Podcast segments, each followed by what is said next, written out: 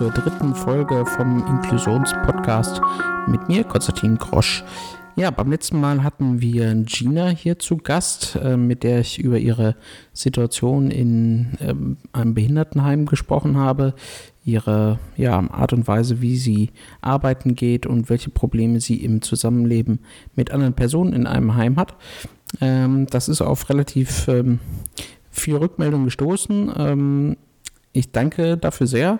Ähm, all diejenigen, die sich direkt an Gina richten wollten oder die Fragen hatten, haben wir versucht, so gut es geht zu beantworten, beziehungsweise den Kontakt direkt herzustellen. Ja, heute erwartet ähm, euch ein Interview mit Christiane Link. Das hatte ich eigentlich schon für die letzte Sendung vorgesehen. Jetzt ähm, kommt es halt heute. Ähm, und zwar sprechen wir heute zunächst über das Thema Mobilität. Ähm, dabei besprechen wir zuerst, wie sieht das eigentlich mit dem Fliegen aus? Wie geht das eigentlich als zum Beispiel Rollstuhlfahrer? Welche Probleme gibt es da äh, im internationalen Verkehr und überhaupt, wie ist dort der Umgang im Flugverkehr mit Menschen mit Behinderung? Und danach gucken wir uns quasi wie im Vergleich dazu an, wie sieht es eigentlich mit dem Bahnverkehr aus? Gibt es da zum Beispiel einen erheblichen Unterschied ähm, in der Wahrnehmung von Menschen mit Behinderung durch die entsprechenden Unternehmen? Und wie sieht es vor allen Dingen aus mit dem Vergleich zwischen Deutschland und Großbritannien? Denn Christiane Link ist Journalistin, Inklusionsaktivistin und lebt eben in einem Vorort von London. All das erwartet euch jetzt in den nächsten 45 Minuten. Beim nächsten Mal werden wir noch einmal mit Christiane sprechen, ähm, denn sie ist, ähm, wie gerade schon gesagt, Journalistin und deswegen werden wir auch nochmal beleuchten, wie sieht das eigentlich heute im modernen Medienalltag aus? Wie sind Menschen mit Behinderung in ähm, ja, aktuellen Zeitungsredaktionen zum Beispiel repräsentiert? Also ist überhaupt eine moderne Redaktion irgendwie repräsentativ für die Bevölkerung? Ist das überhaupt nötig? Ähm, wie werden Menschen mit Behinderung überhaupt in den Medien repräsentiert? Und wenn ja, ist das überhaupt gut oder wie müsste das eigentlich passieren? Ähm, aber darüber sprechen wir, wie gesagt, beim nächsten Mal. Jetzt geht es erstmal um das Thema Mobilität. Dabei wünsche ich ganz viel Spaß und verabschiede mich bis zum nächsten Monat. Bis dann. Tschüss. Ja, hallo Christiane. Schön, dass du Zeit hast. Wir ähm, kennen uns schon ein bisschen länger. Ähm, wir haben uns ein paar Mal schon im echten Leben quasi getroffen und schreiben auch sonst regelmäßig. Aber die meisten Hörer werden dich nicht kennen. Vielleicht magst du dich einmal ganz kurz selber vorstellen. Was machst du? Wo kommst du her? Wer bist du? Ja, ich äh, bin Journalistin. Ich lebe in London seit jetzt ähm, elf Jahren. Bin in Mainz geboren, habe in Hamburg studiert und dann eine ganze Weile dort gearbeitet. Und ja, würde sagen, bin Teil der britischen und der deutschen Behindertenbewegung, äh, mache sehr viel ja, im Bereich Barrierefreiheit, barrierefreier Personennahverkehr, aber auch ähm, Luftfahrt, die Schule, Personal von Airlines, von Flughäfen und so weiter, wie sie ähm, behinderten Kunden einen besseren Service bieten können. Okay, da sprichst du ja schon ein interessantes Thema an. Du schulst also Leute bei Airlines und bei Flughäfen. Wie kann man sich das vorstellen? Also kommst du da hin und sagst, hallo, ich sitze im Rollstuhl und ähm, so möchte ich, ähm, dass ihr mit mir umgeht oder wie kann man sich das vorstellen? Also was eine sehr große Rolle spielt, ist, ich erzähle Ihnen erstmal ähm, ein, eine alternative, ich erkläre Ihnen erstmal eine alternative Denkweise über das Thema Behinderung, die ich sehr, sehr wichtig halte, nämlich das soziale Modell von Behinderung. Das ist quasi die Grundlage für alle Schulungen, die ich mache. Das soziale Modell von Behinderung geht davon aus, dass Behinderung eine gesellschaftliche Aufgabe ist. Also dass ich bin jetzt Rollstuhlfahrerin, ähm, also dass nicht die Treppen von einem Gebäude das Problem sind, äh, dass nicht ich das Problem sind, sondern, bin, sondern die Treppen vor einem Gebäude. Das medizinische Modell von Behinderung geht davon aus, dass ich nicht in das Gebäude reinkomme, weil ich nicht laufen kann. Und das, äh, und das soziale Modell von Behinderung geht davon aus, dass man einfach eine Rampe bauen muss, damit ich ins Gebäude komme. Also sprich, es ist eine soziale Aufgabe, Behinderung zu beseitigen. Und die Behinderung ist in dem Fall dann nicht die medizinische Diagnose, sondern die Barrieren, die einem im Alltag so begegnen. Und sowas erzähle ich ihnen dann und versuche das auf möglichst praktische Anwendungen in ihrem Alltag zu übertragen. Und sie stellen mir sehr, sehr viele Fragen, wie ich Dinge beurteile, wie ich Dinge machen würde, etc. Und natürlich gibt es auch noch einen gesetzlichen Rahmen, weil die Fluggesellschaften ähm, und die Flughäfen sind seit 2008 verpflichtet, ihr Personal in dem Bereich zu schulen. Also es gibt da noch bestimmte Bereiche, die abgedeckt werden müssen. Jetzt hast du ähm, schon gesagt, du wohnst in London, bist aber in, in Deutschland geboren, hast in Hamburg studiert. Das heißt, äh, du kommst ja wahrscheinlich relativ viel rum. Nach London kommt man jetzt auch nicht mit dem Auto gerade mal eben, sondern da wirst du wahrscheinlich auch fliegen oder irgendwie andere Mobilitätsdienstleistungen wahrnehmen. Wie sind da ganz persönlich deine Erfahrungen? Also merkst du quasi die Auswirkungen von deinen Schulungen? Verbessert sich da was? Also ich denke, es hat sich sehr viel geändert in der Luftfahrt. Allerdings hat das nicht ähm, nur was mit meinen Schulungen zu tun, sondern schlicht und einfach, dass die EU seit 2008 ein ziemlich relativ gutes Gesetz hat, das in ganz Europa gilt, das quasi die Rechte von behinderten Reisenden sichert und bestimmte Dinge eben festlegt. Also zum Beispiel, dass man aufgrund seiner Behinderung nicht mehr von der Beförderung ausgeschlossen werden darf, was vorher wirklich gang und gäbe war dass man Hilfsmittel kostenlos mitnehmen darf. Und dazu gehört dann eben auch, dass die Airlines ihr Personal schulen müssen. Und das gibt einem im Alltag, wenn man dann fliegt, schon einen ganz anderen Stellenwert als Reisender. Also ich denke, die, die Message ist bei den Fluggesellschaften bei den Flughäfen dann doch schon angekommen. Ihr könnt behinderte Kunden nicht schlechter behandeln als alle anderen. Und wenn ihr das tut, dann macht ihr euch schadensersatzpflichtig. Und da gab es auch schon relativ interessante Fälle. Also gerade Frankreich interessanterweise, da das ja ein EU-Gesetz ist, hat die EasyJet zu relativ hohen Strafzahlungen verurteilt. Eben, ich, ich glaube in der ersten Instanz waren es 70.000, ist dann ein bisschen reduziert worden, 70.000 Euro und ist dann ein bisschen reduziert worden. Also da kann man in Deutschland eigentlich, wenn es irgendwelche anderen Bereiche betrifft, von träumen, dass jemand, der behinderte Menschen diskriminiert, zu hohen Strafzahlungen verurteilt wird. Und das ist, ähm, muss ich sagen, schon eines der besseren Gesetze, die die mhm. EU gemacht hat. Aber wie ist da die Auswirkung in der Praxis? Also ich weiß jetzt jetzt nur aus tatsächlich eigener Erfahrung. Ich wollte mal vor ein paar Jahren mit der Klasse auf Klassenfahrt fliegen. Hatte natürlich damals ja auch schon die gleichen Rechte, nur dann sagt dir eine Airline, in diesem Fall eine äh, deutsche Airline, die gerade ziemlich in den Schlagzeilen ist, na, wir können einfach deinen Rollstuhl zum Beispiel nicht transportieren. Und das wiederholt die Airline dann so lange, bis man irgendwann doch mal mit dem Schiedsgericht oder ähnlichem äh, droht.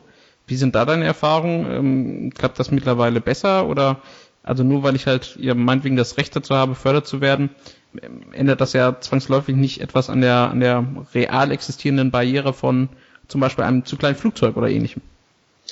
Das stimmt. Also es gibt natürlich unterschiedliche Regelungen, was jetzt zum Beispiel Flugzeuge angeht oder auch was die Größe von Flughäfen angeht. Also an einen Flughafen wie Rostock werden geringere Erwartungen gestellt als an den Rhein-Main-Flughafen in Frankfurt. Was ich aber ehrlich gesagt auch okay finde. Das hat natürlich auch mit den mit, mit Kosten zu tun und so weiter. Allerdings kann eine Airline nicht pauschal zum Beispiel sagen, wir transportieren keine E-Rollstühle. Also das geht nicht. Es kommt halt drauf an, wo du jetzt zum Beispiel hin auf Klassenfahrt gefahren wärst. Wenn du jetzt von, ich sag mal, von Frankfurt nach Rom oder von Frankfurt nach London oder so weiter oder sowas, also an große Flughäfen, von einem großen Flughafen zum anderen großen Flughafen, die haben alle, also das Problem ist ja bei den E-Rollstühlen das Gewicht. Und die hätten dann, ähm, die Flughäfen haben ja ein, haben, haben ja so Verladekräne sozusagen der E-Rollstuhl kann ja nicht mit der Hand oder nicht mit ja, nur mit Menschenhand reingehoben werden, sozusagen. Ja, vielleicht muss man dazu für, für die Zuhörer, die das nicht wissen, auch nochmal sagen, so ein Rollstuhl wiegt dann ganz gerne mal, wenn es ein Elektrorollstuhl ist, 100 äh, bis 200 Kilo. Also das genau. kann man nicht einfach so reinheben, ja. Genau, aber ähm, wenn an so einem Flughafen eine Verladekran oder Band oder was auch immer sie da haben zur Verfügung steht, kann die Airline nicht einfach sagen, ja, da haben wir aber jetzt keine Lust zu, das zu bezahlen zum Beispiel. Es kann ja sein, dass da jetzt irgendwie Kosten anfallen, weil diese Verladung irgendwie zusätzlich kostet. Das geht eigentlich nicht. Also das könnten sie nicht machen. Manuelle Rollstühle ablehnen geht nie, weil die kann immer jeder einfach reinheben. Aber auch das war früher schon ein Problem. Also das, das, da ging es gar nicht mal. Es war früher gar nicht mal so das Problem, dass sie nicht wollten, dass die Sachen verladen werden oder ihnen das so anstrengend war, sondern es ging einfach darum, dass sie die behinderten Kunden schon gar nicht an Bord haben wollten. Das hielten sie für zu gefährlich und wenn man allein reisend war und sind die überhaupt flugfähig? Also man, die haben da ja auch so teilweise medizinische Feld rausgemacht. Also die haben jemanden, der irgendwie vor vier Wochen im Badeurlaub auf Mallorca einen Unfall hatte und frisch querschnittgelähmt war, genauso äh, behandelt wie mich, die seit 40 Jahren querschnittgelähmt ist und kein akuter Querschnittsfall ist. Und haben irgendwie äh, das so ein Theater draus gemacht, als ob ich ein medizinischer Notfall wäre und haben mir auch teilweise die gleichen Formulare vorgelegt und so weiter. Und das ist halt mit dieser EU-Verordnung äh, komplett weg. Also da gibt es keine bescheuerten Formulare mehr. Es wird jetzt klar unterschieden, was ist ein medizinischer Notfall. Ist es ein Unterschied, ob jemand ein Bein gerade neu gebrochen hat oder ob jemand schon immer an Krücken läuft und so weiter. Was auch natürlich Sinn macht. Und das hat sich, finde ich, schon geändert, aber da steckt halt eine Gesetzgebung dahinter. Und die EU hat halt gesagt, sie wollen nicht, dass die behinderten Kunden so behandelt werden, wie sie vor 2008 behandelt wurden. Hm. Also um, um mein Beispiel noch abzuschließen, ähm, ich bin tatsächlich dann auch noch geflogen. Das äh, war damals von Hannover nach Ibiza. Ähm, mhm. Und tatsächlich hat auch die ähm, Airline äh, mich dann auch mitgenommen. Äh, sie mhm. hat halt immer nur vorher behauptet, also es ginge nicht und der Rollstuhl wäre ja. zu groß, obwohl man halt sagt, also das, äh, der ist auseinanderbaubar und so weiter und so fort. Ja. Am Ende ging's dann, aber man muss halt erst sagen, äh, ne, ich drohe damit zur Schlichtungsstelle oder ich weiß gar nicht, wie die heißt, genau. es gibt so eine Fluggastrechtstelle äh, ja. irgendwie bei der EU. Äh, und da muss man erst damit drohen, dass man dorthin geht und dann ging es plötzlich, ne, dann wurde man an die richtigen Stellen weitergeleitet und so weiter. Also ich muss sagen, das ist grundsätzlich meine Erfahrung. Also wenn ich dann irgendwie Probleme habe an einem Flughafen oder mit der Airline oder sonst irgendwas, sobald man sagt, EU-Verordnung 1106 2006, so heißt sie nämlich, an irgendeinem Flughafen zu irgendeinem Mitarbeiter, das ist wie Simsalabim oder so, da, dann geht immer plötzlich dann doch alles. Also sobald die äh, Fluggesellschaften oder die Flughäfen merken, dass man seine Rechte kennt als Passagier, dann verhandelt man plötzlich auf einem ganz anderen Level. Aber man muss manchmal immer noch verhandeln. Also auch 2017 habe mehrere, auch in den letzten, weiß ich nicht, zwei, drei Jahren, ich habe mehrere Schadenersatzzahlungen von Fluggesellschaften und Flughäfen bekommen ohne dass irgendwie ich zu einem äh, Gericht gegangen bin, sondern ich habe dann geschrieben und gesagt, sie haben gegen das Gesetz verstoßen, wir können uns jetzt außergerichtlich einigen oder nicht. Und ich mache das nicht, um jetzt reich zu werden, sondern ich glaube, dass wenn man Gesetze und Rechte, die man hat, nicht nutzt und die einfordert und sich beschwert, wenn sie nicht eingehalten wurden, dann verliert man die Rechte irgendwann. Und dieses Gesetz ist viel zu wichtig, weil, sie, weil es ermöglicht Menschen Mobilität und wirklich am normalen Leben teilzunehmen, als dass man so tun kann, als gäbe es das Gesetz nicht. Aber es ist wirklich erstaunlich, wie ähm, und die wissen eigentlich wissen die Airlines und die Flughäfen das auch, dass diese Rechte da sind. Und manchmal regelt man das dann, indem man sagt, Entschuldigung, Sie verstoßen gar gerade gegen die EU-Verordnung. Und dann ändert sich manchmal das Gespräch und wenn man jemanden total bescheuerten da hat, dann ändert sich nichts und dann zahlt die Airline hinterher. Und äh, ja, die Person kriegt dann eine Abmahnung oder verliert ihren Job. Aber man, man handelt nicht mehr im rechtsfreien Raum und das ist wirklich, wirklich ein Riesenunterschied. Ja, also wir werden auf jeden Fall im Nachgang äh, zu der Sendung dann diese Verordnung mal online stellen, damit das dann äh, jeder, der daran einen Bedarf hat, sich das bei Gelegenheit mal angucken kann. Wie geht das eigentlich vonstatten, überhaupt äh, als Rollstuhlfahrer zu fliegen? Also viele sagen ja, Moment mal, äh, da gibt's doch gar keinen Rollstuhlplatz oder gibt's das vielleicht? Ähm, wie sieht das eigentlich mit Behindertentoiletten aus? Also quasi, wie barrierefrei sind eigentlich so moderne Verkehrsflugzeuge und gibt's da eigentlich Unterschiede? Das Fliegen funktioniert so, also für jemanden, der jetzt nicht laufen kann, wie mich zum Beispiel, ich nehme meinen, meinen Rollstuhl mit bis zur Flugzeugtür und an der Flugzeugtür bekomme ich einen kleinen Rollstuhl, der ganz, ganz, ganz schmal ist und der gerade so durch den Flugzeuggang passt und den ich auch nicht selber anschieben kann sozusagen, sondern da muss mich jemand schieben. Und auf Langstreckenflügen gibt es diese Rollstühle auch ähm, an Bord. So kann man dann zur Toilette gehen. Allerdings muss ich sagen, man muss körperlich schon ziemlich fit sein, um das irgendwie zu packen, weil man muss sich umsetzen auf teilweise sehr kleinem Raum. Allerdings gibt es auch Flugzeuge, wo man quasi zwei Toiletten zusammenlegen kann. Dann hat man richtig Platz. Also dann hat man quasi den doppelten Platz und könnte auch eine Begleitperson mit reinnehmen. Aber das habe ich ehrlich gesagt noch nie gemacht, weil ich das halt einfach nicht brauche. Aber für mich ist es auch, äh, ich muss sagen, für mich ist es auch anstrengend, im Flugzeug auf Toilette zu gehen. Also dieses Umsetzen und wieder umsetzen und dann auf sehr, sehr kleinem Raum, beziehungsweise auf diesem Mini-Stuhl.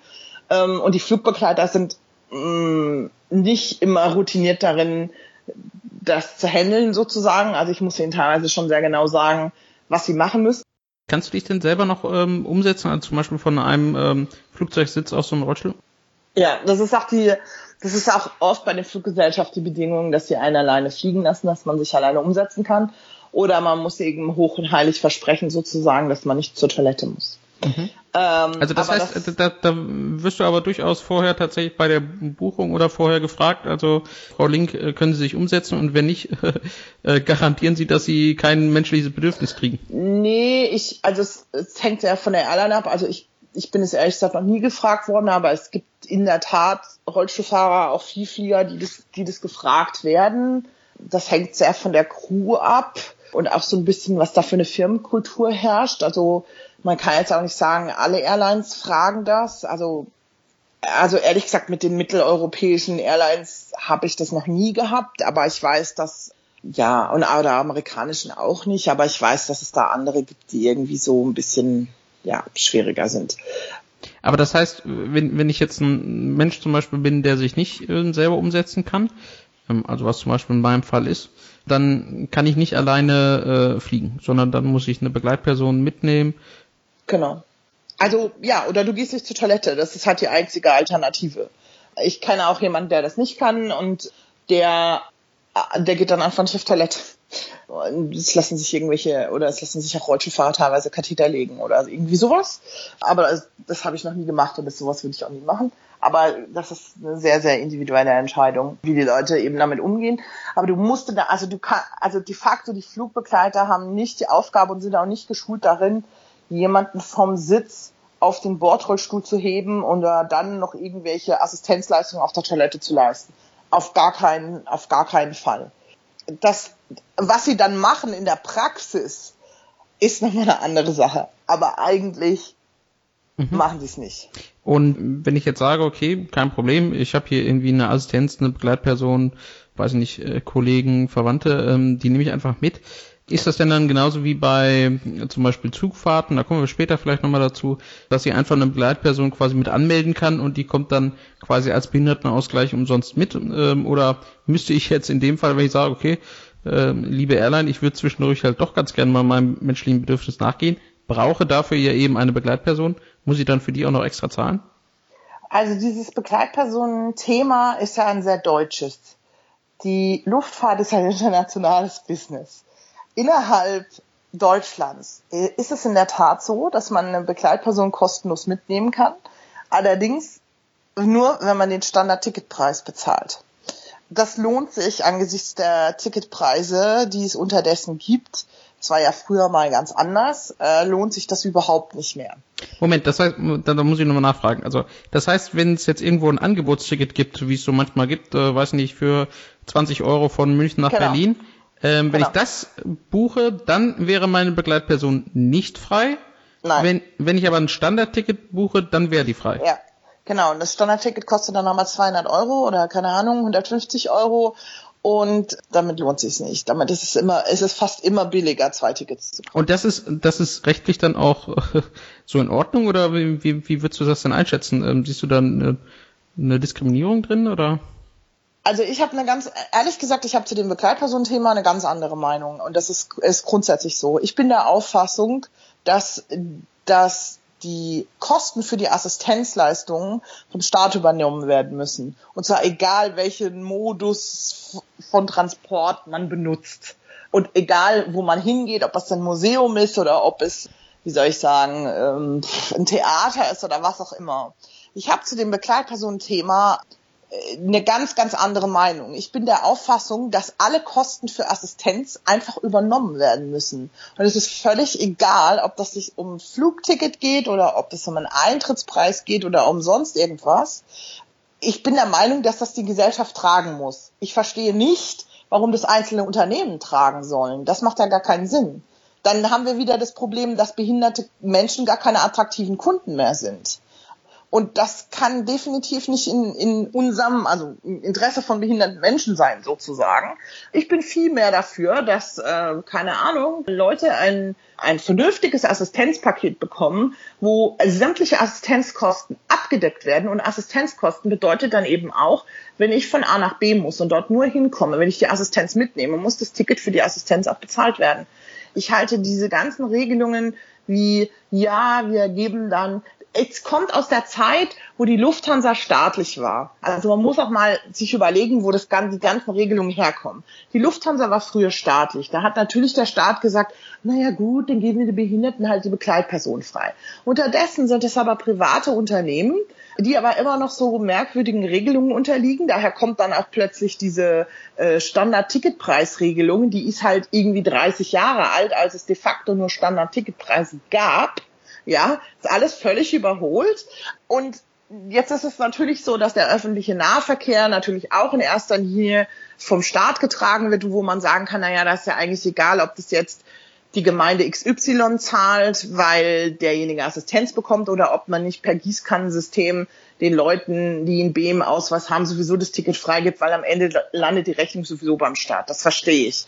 Aber sobald es, ich finde halt, sobald es um Privatunternehmen geht, und Assistenz. Ich bin schon der Meinung, dass sie alles dafür tun müssen, um quasi den Zugang zu ermöglichen. So können wir ungefähr diskutieren, aber, aber bei was verhältnismäßig ist. Aber was Assistenz angeht, das heißt, die verlieren einen Kunden, einen Platz. Also im Flugzeug hast du ja einen eingeschränkten Platz sozusagen, ja. Die verlieren einen Platz, können ein Ticket weniger verkaufen, wenn sie behinderten Kunden mitnehmen. Ich glaube nicht, dass das in unserem Interesse sein kann, dass solche Regelungen da sind. Da bin ich wirklich eher dafür, den Leuten ein gutes Assistenzpaket zu geben, das sowas abdeckt. Vielleicht können wir das nachher sogar nochmal vertiefen, wenn wir zum Thema vielleicht Assistenz nochmal kommen. Können wir darüber sprechen, was ein Assistenzpaket ist. Ich würde gerne nochmal zu einer letzten Frage noch kommen beim Flugverkehr und dann können wir das vielleicht mal noch vergleichen ja. mit, mit anderen Verkehren. Wenn ich jetzt zum Beispiel mir einen Zug angucke, äh, da gibt's mal mehr, mal weniger gut, aber es gibt zum Beispiel extra Stellplätze äh, für Rollstühle. Also ne, ich fahre da rein und da ist dann in, an der Position kein normaler Sitzplatz, sondern ich kann in meinem eigenen Rollstuhl sitzen bleiben. Es gibt ja viele Menschen, für die ist der Rollstuhl oder welches Hilfsmittel sie auch immer nutzen, äh, ein Teil ihres Körpers quasi. Also er ermöglicht ja eine, eine Körperfunktion, ja. ist in dem Fall etwas sehr Persönliches und, und soll auch quasi an mir sein, bei mir bleiben. Ähm, am Flugzeug haben wir jetzt einen, einen anderen Fall. Also du hast gerade schon beschrieben, wie das dort funktioniert. Man wird umgesetzt, man ist dann selber natürlich in dem Flugzeug nicht mehr mobil, es ist sehr eng, ähm, es kommt teilweise zu Schäden. Was glaubst du, warum sind wir noch nicht so weit, dass das quasi in einem Flugzeug ähnlich ist? Also wir kennen das ja zum Beispiel aus Taxiunternehmen oder, oder Busunternehmen, da gibt's dann standardmäßig bestimmte ähm, Systeme, womit so ein Rollstuhl sich irgendwie in so einem Taxi oder einem Bus verhakt, also dass das auch wirklich verkehrssicher ist. Warum gibt's sowas zum Beispiel noch nicht für den Flugverkehr? Also ähm, ich denke, es hat zum einen damit zu tun, ich habe mir das auch öfter schon erklären lassen, ähm, auch von Ingenieuren, bei Airbus arbeiten oder überhaupt in der Luftfahrt. Es ist ein wahnsinniges Problem, was die Kräfte angeht, die auf den Rollstuhl wirken bei Start und Landung. Von Notfällen ganz zu schweigen. Das ist nicht zu vergleichen mit einem öffentlichen Bus. Dann sind die Rollstühle, also jetzt haben wir in Deutschland, muss man sagen, ein in Deutschland gefertigter Rollstuhl hat eine gute Qualität, sage ich jetzt mal so pauschal. Sobald ich mir manuelle Rollstühle aus den USA angucke, wo schon die Hinterräder aus PVC gefertigt sind. Die können teilweise, die, die können teilweise nicht mehr eine Bordsteinkante fahren, weil da würde ihnen das Hinterrad brechen. Das ist unmöglich, solche Rollstühle in ein Flugzeug zu setzen und zu glauben, die würden den Aufprall, also den, den, den, den, den, die Kräfte, die wirken bei einer, bei einer Landung zum Beispiel, überstehen. No way. So, je stabiler aber ein Rollstuhl ist, umso sch schwerer wird er. Also sprich, die Rollstühle, wenn man die so baut, dass sie für ein Flugzeug stabil genug sind und dann irgendwelche Anforderungen, da sind wir noch gar nicht bei, wie machen wir die am Boden fest und keine Ahnung was, werden dann immer schwerer und sind dann nicht mehr alltagstauglich. Also ich glaube, es, es gibt einfach technisch noch keine, ich bin sicher, das wird irgendwann kommen, aber das Problem ist, glaube ich weniger. Also ist zumindest mein Eindruck, wenn ich wirklich mit den Leuten, mit den Herstellern, den Flugzeugherstellern rede, das sind ja erstmal nicht die, die die Sitze verkaufen wollen, ja. Wenn ich mit den Herstellern rede, äh, dann sagen die mir, ja, sie arbeiten an einem System, es läuft eher so darauf hinaus, man hat quasi einen Sitz, der auf einer, also bei E-Rollstühlen zum Beispiel, man hätte dann einen Recaro-Sitz, der auf einer Schiene, auf zwei Schienen verläuft im E-Rollstuhl und dann wird dieser Sitz quasi auf ein Schienensystem im Flugzeug eingehakt. Das löst aber in keinster Weise das Problem mit manuellen Rollstühlen. Das kann man bei schweren Rollstühlen machen, aber das geht bei manuellen Rollstühlen halt überhaupt nicht. Meinst du nicht, dass das vielleicht ein Problem auch von, von Regularien ist? Also als Beispiel, äh, ich habe auch einen E-Rollstuhl, mit dem ich selber Auto fahre. Ja, jetzt ist Autofahren nochmal ein andere Kräftefreiheit, das hast du schon gesagt. Aber der ist zum Beispiel als einer der ganz wenigen wirklich Crash getestet und als Fahrersitz, also für selbstständige Fahren, zum Beispiel zugelassen. Mag das ja sein, dass es Rollstühle gibt, die derzeit im Verkauf sind oder die derzeit äh, Menschen auch nutzen, irgendwie nicht geeignet sind. Aber könnte man nicht einfach sagen, so in 20 Jahren muss meinetwegen jeder neu verkaufte, sagen wir mal wenigstens Elektrorollstuhl, äh, so und so Fliehkräfte irgendwie aushalten und äh, ein Standardsystem haben, so dass man dann irgendwann die Möglichkeit hat, in meinetwegen 30 Jahren, ähm, dass jeder neu zugelassene Rollstuhl irgendwie sowas hätte. Ähm, oder meinst du, dass das tatsächlich eine Sache ist, ähm, die in dem Fall technisch tatsächlich ja nicht so einfach lösbar ist? Also ich glaube wirklich, dass es ein technisches Problem ist, nicht mhm. einfach lösbar ist. Dann sind die Standards, was Hilfsmittel angeht, auf der ganzen Welt. Ich meine, wir reden hier von einem internationalen Geschäft, ja. Da fliegen Leute von Indien über Frankfurt nach New York. Hm. Ähm, in einem indischen oder chinesisch gefertigten Rollstuhl. Da kannst du hundertmal irgendwelche Standards auf Rollstühle anlegen. Das wird nicht gehen. Ähm, das wird in der Praxis kaum umsetzbar sein dann gab es ja diese, diese Diskussion in Deutschland mit diesem Kraftknoten vor ein paar Jahren. Ja, genau, das ist das, was ich meinte, gerade mit Taxi und Busverkehr, genau. Ja, aber der Standard hat sich trotzdem nicht durchgesetzt. Der hat sich jetzt vielleicht durchgesetzt bei irgendwelchen Leuten, die in die Behindertenwerkstatt fahren jeden Tag. Aber äh, Entschuldigung, wenn du zu mir gehst und sagst, ich will einen Kraftknoten an meinen Rollstuhl, der, der ein Kilo wiegt oder keine Ahnung was, an meinen Rollstuhl befestigen, würde ich sagen, geh weg. Und auch nicht, um in ein Flugzeug einsteigen zu können. Weil Gewicht bei manuellen Rollstühlen, da zählt jedes, jede 100 Gramm. Einfach und da geht es dann darum, sind die Leute noch in der Lage, ihren Rollstuhl selber zu schieben oder nicht, also anzuschieben oder nicht. Ich, ich glaube nicht, dass man mit Standards weit kommt. Das ist eine sehr deutsche Sichtweise. Das international durchzusetzen, glaube ich nicht. Ich denke, es wird eher, vielleicht ein Sitzsystem würde funktionieren. Das heißt, die Leute, die das Sitzsystem haben oder was auch immer. Das geht dann vielleicht, aber ich, ich bin keine Ingenieurin der Druck ist schon relativ hoch, würde ich sagen. Es gibt eine Initiative auch in Großbritannien, die immer wieder fordern, dass sie mit den Rollstühlen ins, an Bord wollen. Ähm, die Airlines, ehrlich gesagt, für die ist das ein, ein Aussteigesystem im Moment auch nicht ideal. Es dauert irre lange, aber die, die Umlaufzeiten an den Flughäfen werden immer kürzer. Das heißt, je mehr behinderte Kunden die haben, desto länger dauert es, die Flugzeuge voll und wieder leer zu kriegen ist es für alle, ist das System im Moment nicht ideal.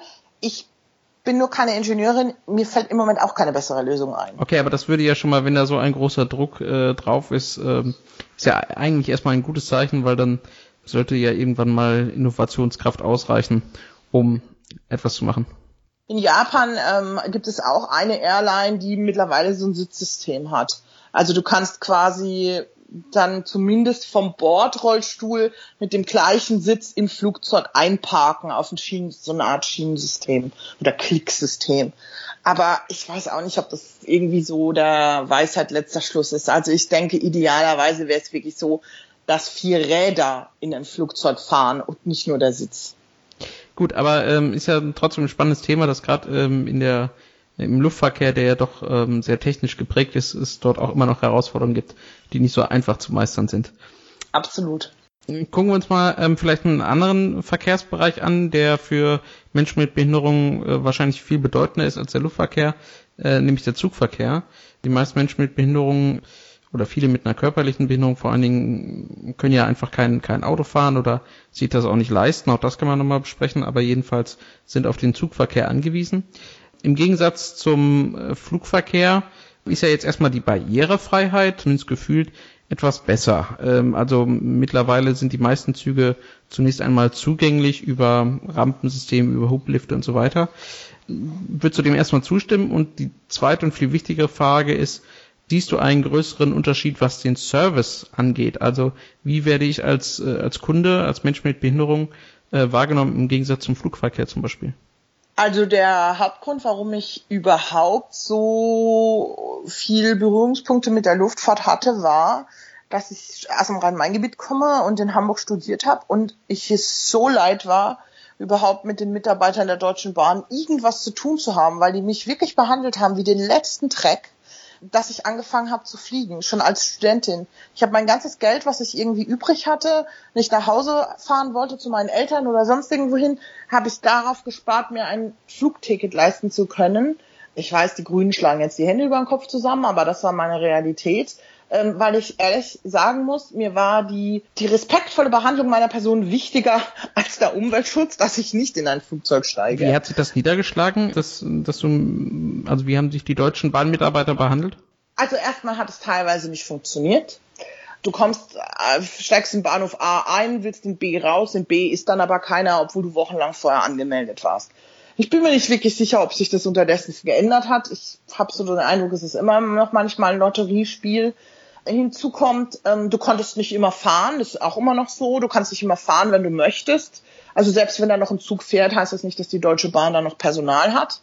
Vielleicht äh, erklär das nochmal kurz für die Zuhörer. Warum ist das denn so? Und, und du hast gerade gesagt Anmeldung. Ähm, was bedeutet das? Also in Deutschland ist es ja so, dass man sich quasi 24 Stunden mindestens vorher anmelden muss, wenn man Assistenz braucht, um in einen Zug einzusteigen.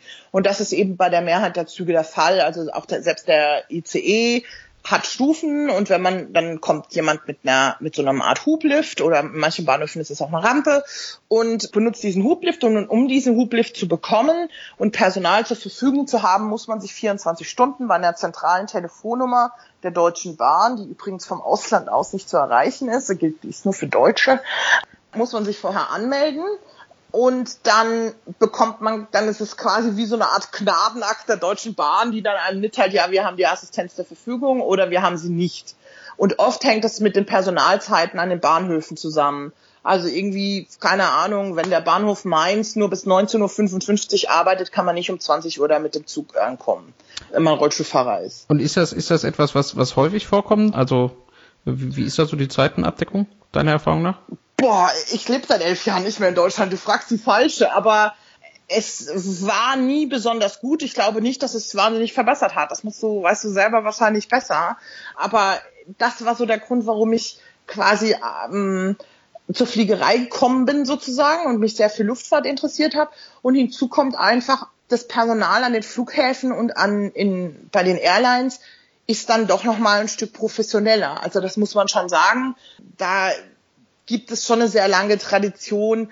Fliegen wird immer mehr normal, klar, aber es hat dann doch nochmal einen anderen Stellenwert, als irgendwie in den Zug einzusteigen. Und dementsprechend ist das Personal auch hat auch mal nochmal eine andere Serviceeinstellung, sollte es zumindest haben. Und ich habe die krassesten Erlebnisse definitiv nicht an den Flughäfen gehabt, sondern mit der Deutschen Bahn, wo man angepumpt wird oder ja sogar angeschrien, obwohl es eigentlich gar nicht die Schuld ist. Oder ich hatte mal eine Situation in Hamburg, da bin ich in äh, im, bin ich mit einem Zug gefahren und da gibt es ja diese, wie heißt das, diese Express-Gepäck, nee, nicht Gepäck, Express-Paketzustellung, die es da irgendwie gibt.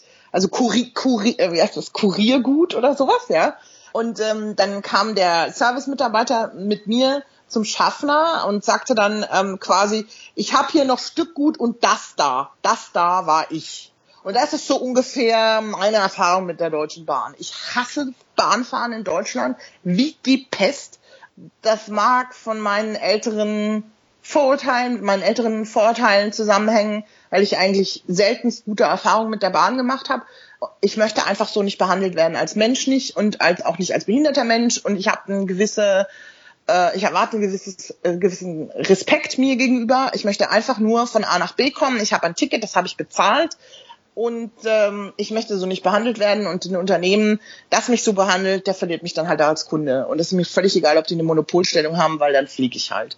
Das war so meine, das war quasi meine Einstellung, als ich noch in Deutschland lebte. Und im Moment ist es immer noch so, ich versuche, wenn ich irgendwie, ich habe sehr, sehr viele Termine in Deutschland, wenn ich Termine in Deutschland habe, gucke ich nach, okay, ist da ein Flughafen in der Nähe? Wenn da kein Flughafen in der Nähe ist, dann sage ich, sie soll mich gefälligst abholen. Ich steige in Deutschland, ich mache nicht dieses Theater mit Voranmeldung, dann ist keiner da, dann funktioniert das nicht und das nicht. Ich habe da keine Lust mehr drauf und sage dann, wenn die Leute mich einladen zum Vortrag oder was auch immer, sage ich dann, ja, okay, ich fliege da und dahin, aber sie holen mich dann bitte ab oder ich nehme mir ein Taxi und sie zahlen das, weil ich da keine Lust mehr drauf habe. Du hast jetzt immer schon gesagt, in Deutschland, das heißt, ähm, wie ist das in anderen Ländern, wie ist das in zum Beispiel Großbritannien? Das ist ja der Oberwitz. Also 25 Prozent des britischen Bahnnetzes gehören der Deutschen Bahn. In Großbritannien haben sie einen erheblich besseren Service als in Deutschland, was mich ehrlich gesagt maßlos aufregt, weil ich das so so unfassbar finde, dass sie im Ausland es schaffen, aber in Deutschland es keinen interessiert. Wenn ich jetzt zum Beispiel einen Zug nehme, der von der Deutschen Bahn hier in äh, Großbritannien betrieben wird, der, die heißen hier nicht Deutsche Bahn, aber die heißen hier zum Beispiel Chiltern Railways, das ist die Deutsche Bahn. Und ich möchte von einem Bahnhof fahren, der nicht barrierefrei ist oder wo kein Personal mehr da ist. Das gibt es hier auch dann müssen die eine Lösung finden. Die finden die auch. Also die schicken mir dann ein barrierefreies Taxi und das bringt mich dann zur nächsten Station oder sie schicken Personal. Das ist auch ganz oft kein Problem. Das heißt zum Beispiel, wenn ich jetzt an der Station ankommen möchte, wo kein Personal mehr ist, dann steigt das Personal in meinen Zug ein, vielleicht drei, vier Stationen vorher, fährt mit mir zu der Station, wo ich raus möchte und lässt mich dort raus äh, mit dem Hublifter oder mit der Rampe oder was auch immer. Das kann die Deutsche Bahn in Großbritannien. Es konnte mir bislang niemand beantworten, warum das in Deutschland nicht möglich ist. Ja. Das heißt aber, wenn ich das jetzt richtig verstehe, es liegt jetzt nicht daran, dass jetzt in Großbritannien die Infrastruktur selber zum Beispiel besser ist, also dass dort die Züge irgendwie besser barrierefrei sind, die Aufzüge irgendwie häufiger sind, sondern es liegt tatsächlich am, am, am Service und an der Mitarbeiterzahl und, und am Umgang mit Menschen mit Behinderung? Also ich würde sogar sagen, auf Papier ist die Anzahl der Bahnhöfe, die barrierefrei sind, in Großbritannien geringer als in Deutschland.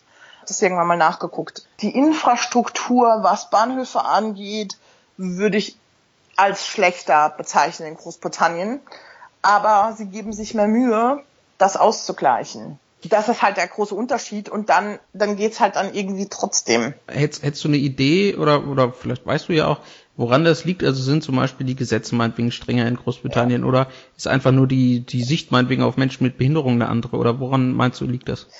Nein, also die, ähm, die kriegen das vorgeschrieben, vom, da wird eine Strecke ausgeschrieben und dann kriegen die das irgendwie, ähm, die kriegen das vorgeschrieben, also das ist nicht nur die Deutsche Bahn, die das so macht, sondern das machen alle anderen, machen das auch, weil das Verkehrsministerium ihnen das vorschreibt, wenn sie Strecken ausschreiben, beziehungsweise dass in irgendwelchen, keine Ahnung, Gesetzen drin steht, dass sie das so zu machen haben und dass das quasi jetzt der normale Standard ist für Großbritannien. Und wenn sie das nicht machen, machen sie schadensersatzpflichtig und du kannst sie verklagen. So. Das ist schon mal eine ganz andere Grundlage, wenn du mit so einem Unternehmen zu tun hast. Wenn ich in Deutschland mich voranmelde und die Deutsche Bahn erscheint nicht und ich bleib stecken und fahre nach Düsseldorf statt nach Köln, dann interessiert es in Deutschland eigentlich keine Sau.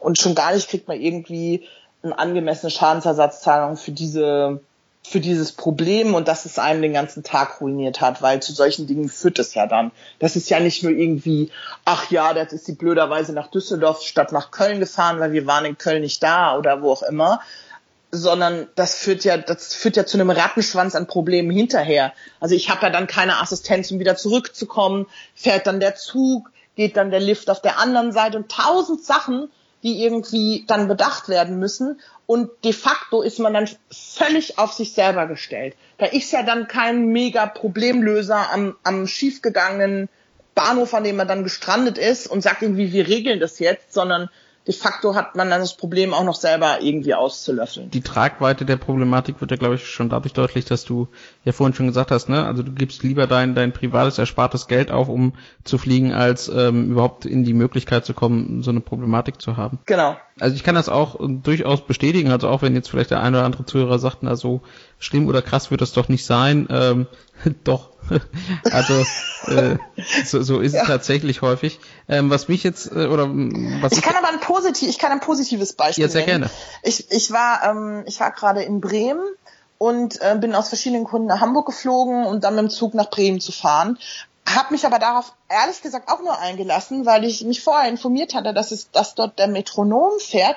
Der Metronom einen ebenerdigen Einstieg hat. Das heißt, ich bin nicht auf Assistenz angewiesen und ich war flexibel in der Zeit, wann ich die Züge nehme. Ich war dann in Bremen auf einer Abendveranstaltung, wusste natürlich überhaupt nicht, wann die zu Ende ist oder zumindest nicht so, dass ich das auf die Minute hätte timen können und habe dann gesagt, okay, ich mache das, ich komme nach Bremen, fliege nach Hamburg.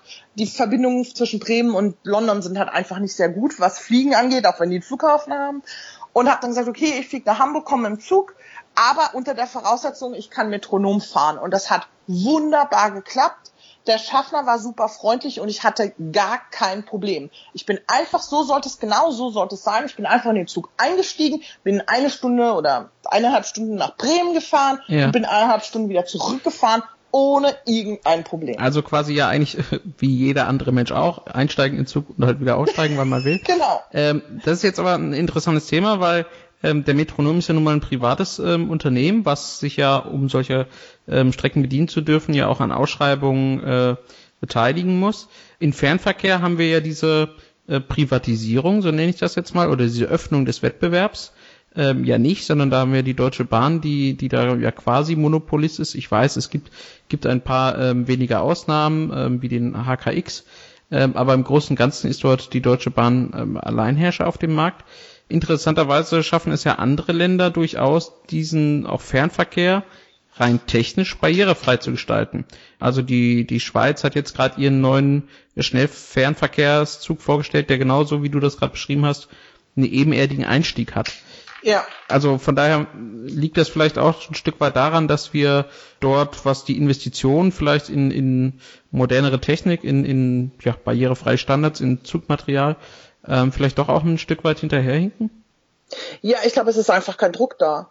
Also ich denke, das ist das Hauptproblem. Und ähm, dann reden immer alle von fahrzeuggebundenen Einstiegshilfen. Das hört sich ja super an, aber ich kann jetzt schon sagen, in Großbritannien werden immer weniger Schaffner eingesetzt. Die meisten Züge fahren ohne Personal. Ich weiß auch nicht, ob fahrzeuggebundene Einstiegshilfen jetzt so das äh, heilsbringende äh, die heilsbringende Lösung sind, ähm, weil auch die muss irgendjemand bedienen. Also das ist so, ja, wie soll ich sagen? Also das ist einfach ein Problem und ich denke, was es, was man viel eher braucht, ist einfach flexibles Personal. Da muss es sozusagen Stütz, Personalstützpunkte geben. So machen es die Briten. Dann müssen die Mitarbeiter reisen. Also reisen heißt halt, im Umkreis von, ich weiß nicht, 20, 30 Kilometern die Bahnhöfe bedienen, wenn Bedarf besteht. Und es muss die Möglichkeit sein, dass ich anrufe. So mache ich es zum Beispiel jetzt. Also ich wohne quasi in so einem, ähm, also ich wohne in London, aber es ist so ein bisschen so eine Vorortgegend. Ich weiß, dass mein eigener Bahnhof offiziell nur bis 8 Uhr besetzt ist, aber ich weiß, da ist ein Stützpunkt, drei, vier Bahnhöfe weiter. Und die rufe ich an und sag, hallo, ich würde gerne nach New Eltham fahren, das ist da, wo ich lebe und dann steigen die einfach an ihrem Stützpunkt zu, fahren mit mir nach New Eltham, das ist eine Sache von einer halben Stunde und fahren wieder zurück. Aber da kann ich zumindest mal sagen, das wird jetzt, ich weiß das zumindest hier aus Hameln, durchaus ähnlich gemacht. Es gibt also jetzt den Stützpunkt Hannover und Hameln, was etwa eine Dreiviertelstunde weiter ist mit der, mit der S-Bahn, kommt dann eben das Personal aus Hannover äh, gefahren. Genau. Äh, allerdings auch halt nicht immer, ähm, also das ist jetzt noch nicht so strukturell vielleicht verankert, ähm, wie das in, in Großbritannien ist. Aber ich glaube, da, da lässt sich ja dann schön dran zeigen. Also wenn quasi die vor Ort die Bedingungen nicht so sind, dass es barrierefrei ist, also so wie du das gesagt hast, wie jeder normale Mensch ein- und aussteigen, wann ich will, wo ich will äh, und so weiter. Ähm, dann brauche ich aber mindestens halt als Backup Personal, was dann zu auch allen Zeiten zur Verfügung steht. Genau, also das ist, ähm, ich sehe da, ich sehe da keine, keine andere Lösung. Oder man hat Systeme, wo man vorne beim beim Lokführer einsteigt und der Lokführer übernimmt diese Aufgabe. Das wäre noch ein anderes Konzept, was ja manchmal gibt, auch im, auch im Nahverkehr und so weiter. Aber ja, man muss, man muss sich halt, also was halt finde ich nicht mehr geht, im Jahr 2017 zu sagen, ja, unser Bahnhof ist bis 1955 besetzt. Und das sind ja in Deutschland auch keine kleinen Bahnhöfe, wo die das sagen. Das ist ja nicht irgendwie Pusemuckel, sondern das hat man ja auch schon in, wie gesagt, Mainz oder. Ich kann ja hier für auch unsere lokalen Zuhörer ja auch sagen, also in Hameln ähm, ist dann halt bis äh, 20 Uhr oder ich glaube 21 Uhr so um den Dreh ist da jemand ähm, und morgens halt ab 6 Uhr, aber alles dazwischen geht nicht. Und wenn man am Wochenende zum Beispiel nach Hannover möchte, ins Theater, ins Kino oder warum auch immer, dann ist, funktioniert das schlichtweg nicht. Also dann ist halt Ende im Gelände. Dann genau, und da, das geht halt nicht und das ist kein, meines Erachtens ist das kein, das ist kein umfassendes Nahverkehrsangebot. Das ist einfach, also entweder fahren die Züge für alle oder halt für niemanden. Also es ist halt exklusiv. Es ist halt nicht äh, inklusiv, so dass jeder mitfahren kann, sondern genau. eben äh, nur eine bestimmte Bevölkerungsgruppe, in dem Falle diejenigen, die keine körperliche Beeinträchtigung haben. Genau, und das finde das finde ich, das geht nicht mehr. Und das, ähm, das kann ein Unternehmen wie die Deutsche Bahn auch anders regeln. Das ist nicht, dass die das in den Ruin treibt, wenn das anders organisiert wäre. Ich habe eher so den Eindruck, es ist so eine, es ist zu wenig Druck da, das anders zu organisieren und man möchte das auch nicht und vielleicht weiß man noch gar nicht, wie man es organisieren soll. Aber es gibt so viele Beratungsunternehmen in Deutschland. Ich bin sicher, da lässt sich eine Lösung finden. Aber ich bin der Auffassung, dass man eigentlich jeden Bahnhof zu den Zeiten, zu denen Züge fahren, einfach nutzen können muss. Fertig. Dann muss man sich äh, Systeme überlegen, wie es geht und vielleicht auch Einstiegssysteme, wie es geht. Aber es kann nicht sein, dass irgendwie der Tag behinderter Menschen von 9 bis 17 Uhr dauert. Das finde ich, das geht nicht.